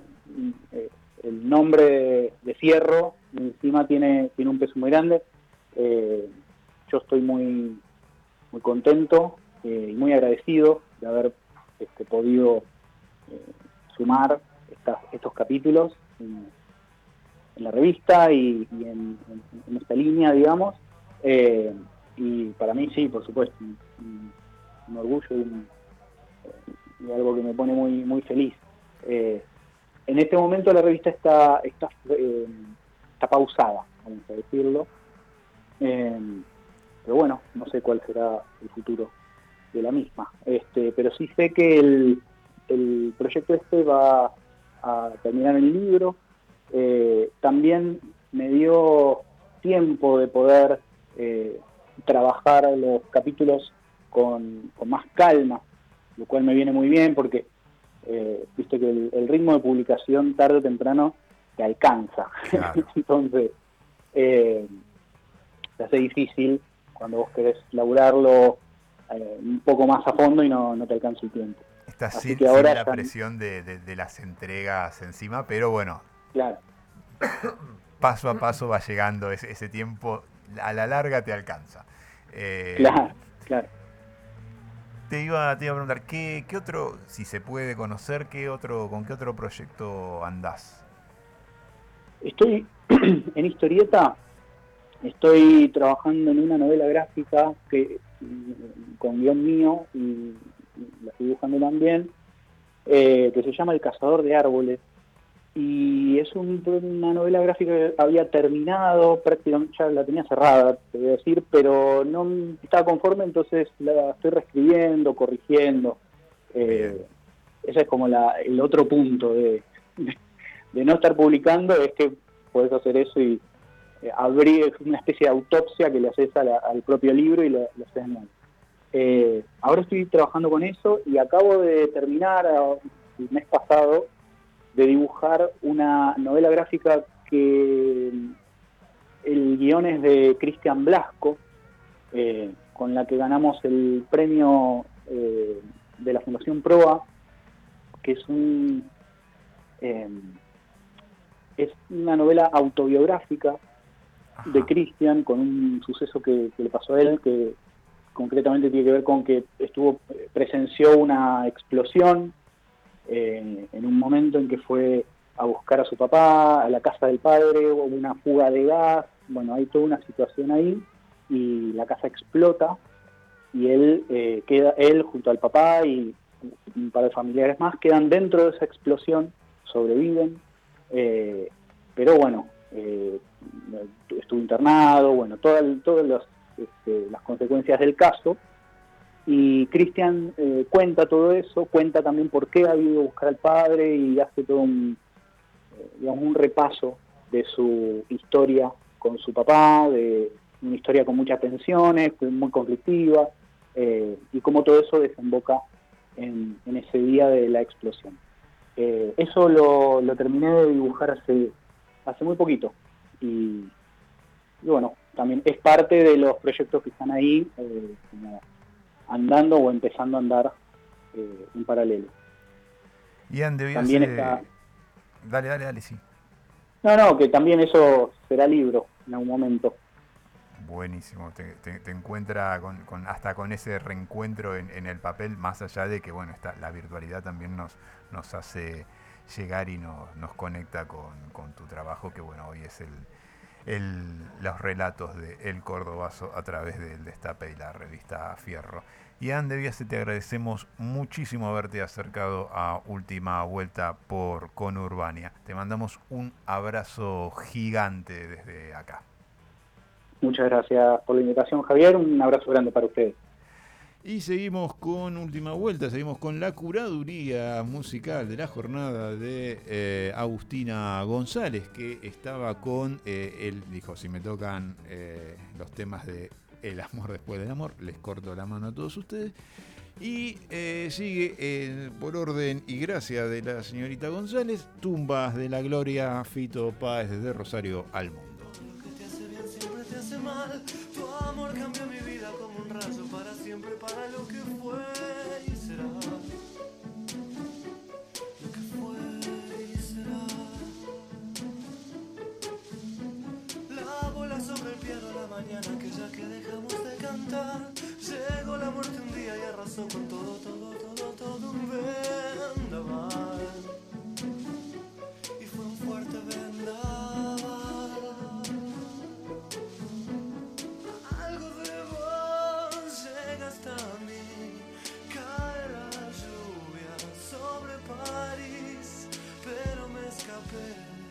Hacia otra ciudad y no sirvió de nada porque todo el tiempo estabas dando vueltas y más vueltas que pegué la vida para tratar de reaccionar.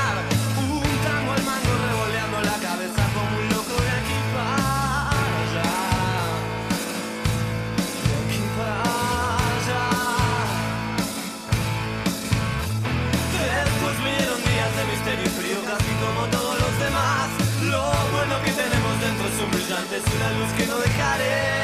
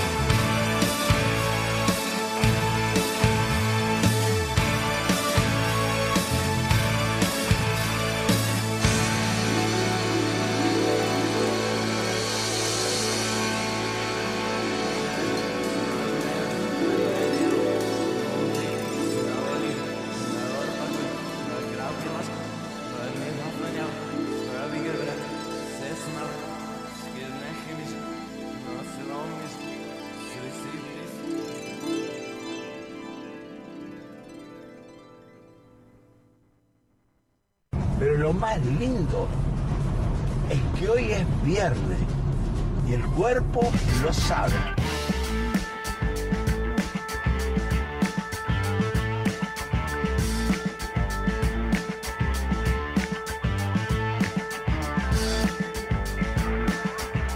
Son las 19 horas con 55 minutos en todo el territorio nacional. Nos acercamos ya al final del programa del día de hoy. Es viernes y nuestro cuerpo lo sabe. Nos espera en breves minutos el hall de Conurbania Parque con eh, cerveza y calorcito. Ah, bueno, bueno. Eh, ¿Qué tenemos hoy, Gaby? Ah, ya estuvo la feria voladora. Hoy a la noche no hay otra cosa que venir a escabiar y escuchar buena música, que siempre hay. Eh, comer delicatessen, la parrilla de Mario está. Eh, no, no está. No está la parrilla. Me engañaron. Ah, a las 9 estrenamos programa. La culpa de Otto. De Otto, Otto. Otto. Ah, le iba a decir Claro, Otto la culpa de Otto. Sí, claro, sí, sí, o sea, bien. es, eh, una referencia eh, explícita a los Simpsons. Otto huele chistoso. Así que. eh, no puede estar mal. Una referencia explícita a los Simpsons en un programa. No puede estar mal un programa que arranca así. Eh, bueno. Es Y- viernes y el cuerpo lo sabe. ¿Qué parte del cuerpo? Porque vio que cierto candidato de la derecha y En- en, libertario caso, quiere. en mi caso es la espalda que ya me duele de todo lo que laburé Ah. la semana porque yo, ante todo, anciano. Están pero... habilitando la venta de órganos para un departamentito, una cosa. No habilitando la, la venta de órganos. No, no, no, Solo, la está pero- diciendo, solo está diciendo que es un mercado y que deberíamos discutirlo. O sea, ¿por qué, por qué no discutir todas esas cosas? A O un sea, pendejésimo de regular la esclavitud, ¿eh? No, claro, sí, estamos a, ta- estamos a este, un par de un par de discusiones de empezar a discutir eh, los derechos fundamentales de la primera declaración de los derechos del hombre y el ciudadano, ¿no? O sea, Qué personajes, por favor, ¿eh? no, es que es el- es, es- es- esa es su gran este, función dentro del sistema político. No es ganar algo porque nunca van a ganar nada. O sea, eh, a- incluso al establishment, al verdadero establishment, le, le aterra la idea de que un este, psicópata importante como Milei se haga cargo de las riendas del país. Em, pero su función no es esa, su función es expandir los límites de lo decible. O ¿Qué sea, hacemos? expandir los límites de la discusión. ¿Qué hacemos? Vos escuchás un rato a Milei y las barrabasadas que dice Macri no te parecen tan barrabasadas porque hay otro que es peor. Es el Pero libro e- gordo de Petete. al lado. Esa es la, esa es la, esa, esa es la función política de Milei en el sistema argentino. Eh, por eso, o sea, no, no hay consumo irónico de Milei. Eh, le- no hay consumo. Los fascistas no, no conocen de consumo irónico. Eh, pero bueno, no, vamos a cagarnos el fin de Volvamos, semana. volvamos Vámonos a cagarnos la el fin de semana. Taro se asoma ahí como... Sí, sí, o sea, tenemos la- a- a- Se a- las las, ap- las, eh, apariciones fantasmales del mandataro. eh, Sale, que- sale remera, ¿eh? Claro, viene, viene acá, este, se asoma por la ventana y prohíbe cosas eh, en su eh, faceta de mandataro. Eh, El, el viernes también tenemos. El viernes. Ah, el domingo tenemos oculto. Tenemos el ciclo de cine a las 20 horas. Tenemos pizza, birra, faso en el orden que quiera. y Eh, además vemos una película.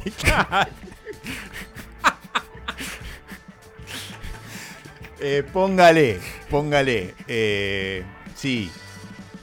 Me acaba de cortar el clima. El clima Ah, cinéfilo. eh, había, había un ciclo de cine en la, tele- en la hoy televisión pública, Carlos Morelli y Rómulo Berruti, que abrían una botella de, de whisky y se miraban todos los clásicos de, de la Nouvelle Vague, todo el cine de John Ford, los, los sábados a la trasnoche durante la década del 91 era la manera de acercarse a los Sí. clásicos antes de que estuviese Filmoteca. Los hombres se cabeaban duro. Bueno, usted ya sube Era la apuesta. Era que- básicamente. Sí, era un, un programa, o sea, un programa sensato. Un programa estaba muy bien. O sea, pasaban muy buenas películas. Ellos se escabeaban un poco y comentaban la película, que es la mejor forma de comentar películas. Claro. es la mejor forma de comentar películas francesas de los 70, o sea, escabiarse. Sin- sí, bueno, eh, pero el escabio, en- no, en serio, fuera de joda, el escabio en, en- en la historia de Morelli y Berruti eh, tiene mucho que ver porque los señores en plena dictadura metían películas que los milicos no sabían ni de qué carajo iban y decían, la, la estamos, la tenemos rejugada y directamente se, se picaban porque decían, acá nos ponen el, el Falcon en la puerta y nos suben después de pasar esta película. Eh, esa es la razón por la que los señores se escabiaron y después siguieron con la tradición, ya como dos viejos lesbianos siguieron escabeando. Si la vamos a hacer, la vamos a hacer bien. Eh, bueno. Un día hay que hacer. Eh, entonces tenemos el domingo el Cine Club de Conurbaña, eh, Pisa Birra Faso y además vemos una película. Claro. Después, ¿qué, cosa, ¿qué más? Sábado, ¿qué tenemos? No se lo escucha. Eh, si apagás el talkback no te escucho. Estamos Ah. revisando la agenda. La- No, no, ya. Sí, hay. Mañana a las 10 Claro, de ahí la está, mañana, está programación el, con Deshacer sí, el Deshacer Mundo. el mundo no, pero aparte hay un. eh, durante el fin de semana. eh, Durante estoy- el fin de semana va a haber una radio abierta y voy a estar Claro, en la radio y abierta. va a haber una, eh, una suerte de taller de cerámica para niños, era que había. Ah, también. Y hay una colecta de ropa para, contra, para el frío, para donaciones. Se van a estar recibiendo el día domingo, ¿no, Gaby? Acá en Conurbaña o el sábado y domingo. Así el que- domingo pueden acercar todas sus donaciones de ropa en buen estado para hacerle frente a- al invierno que ya está tocando la puerta. Así que ya sabes, durante este fin de semana, si estás al pedo y aburrido, antes de suicidarte, arrimate con Urbaña que algo va a haber para que veas, escuches y o hagas. Em, Califano, 20 horas, un minuto. Eh, últimas palabras. Hable ahora y calle para siempre. Eh, fue un gusto tenerlo de vuelta después de casi un mes. Sí. Eh, do- dos semanitas. eh, Tres dos sema- semanitas. do- ¿Tres semanas? Tres semanitas. Vamos, tres. Tres semanitas, sí, Tres sí, semanas. Bueno, está. Eh, mal yo. Eh, claro, no, uno se enferma, ¿no? Uno se enferma. Eh, ¿Algo más? ¿Alguna última, ¿Algún último comentario? Ah, traten de Bueno. ser felices. eh, 10 años de la restitución de IPF. Nada, lo vamos a estar construyendo. Tendremos la, la semana que La viene semana tendremos que los viene, audios. Este, yo, el- el- mi último comentario va a ser pedirle a Cristina y a Alberto, que seguramente nos están escuchando, basta de poner cosas los, los, los viernes a las 6 de la tarde. O sea, dejen de hacer actos los viernes a las 6 de la tarde. O lo hacen el jueves o lo hacen los viernes a mediodía. Pero si no ponen algo los viernes a las 6 de la tarde, no tenemos otra que patearlo para el programa de la semana que viene. Así que vamos arriba, Cris. O sea, copate. Dale. Tira una mano para nosotros. Eh, eso, eh, eh, Alberto seguramente no. Alberto también se lo voy a pedir. Alberto, copate, dale. Deja de poner actos los viernes a las 6. Eh, de mi parte es ese simple petitorio y nada más. Decirles a todos que pasen un muy buen fin de semana y eh, decirles que nos reencontraremos el viernes que viene a las 6 de la tarde para juntos arrancar la última vuelta.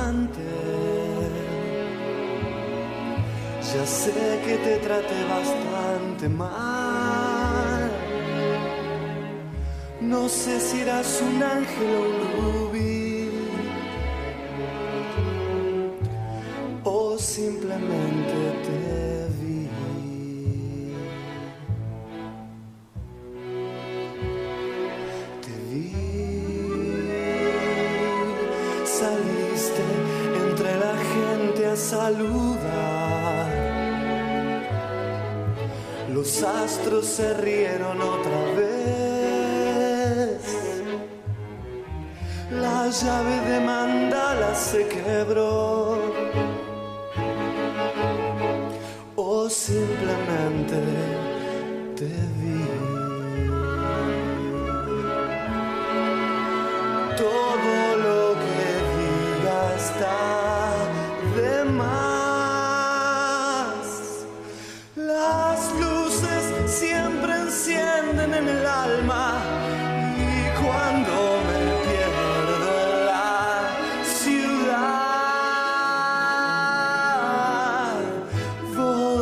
sabes comprender. Mm, es solo un rato, no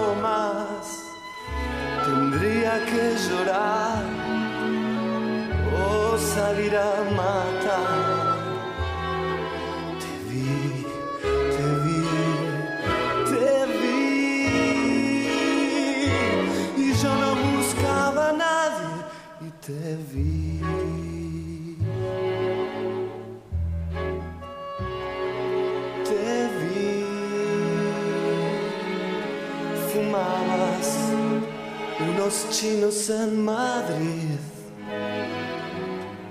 Hay cosas que te ayudan a vivir.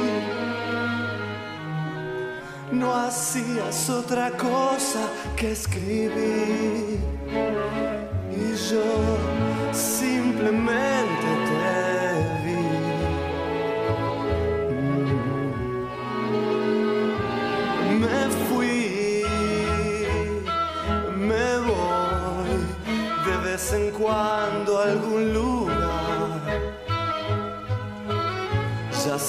no te hace gracia este país.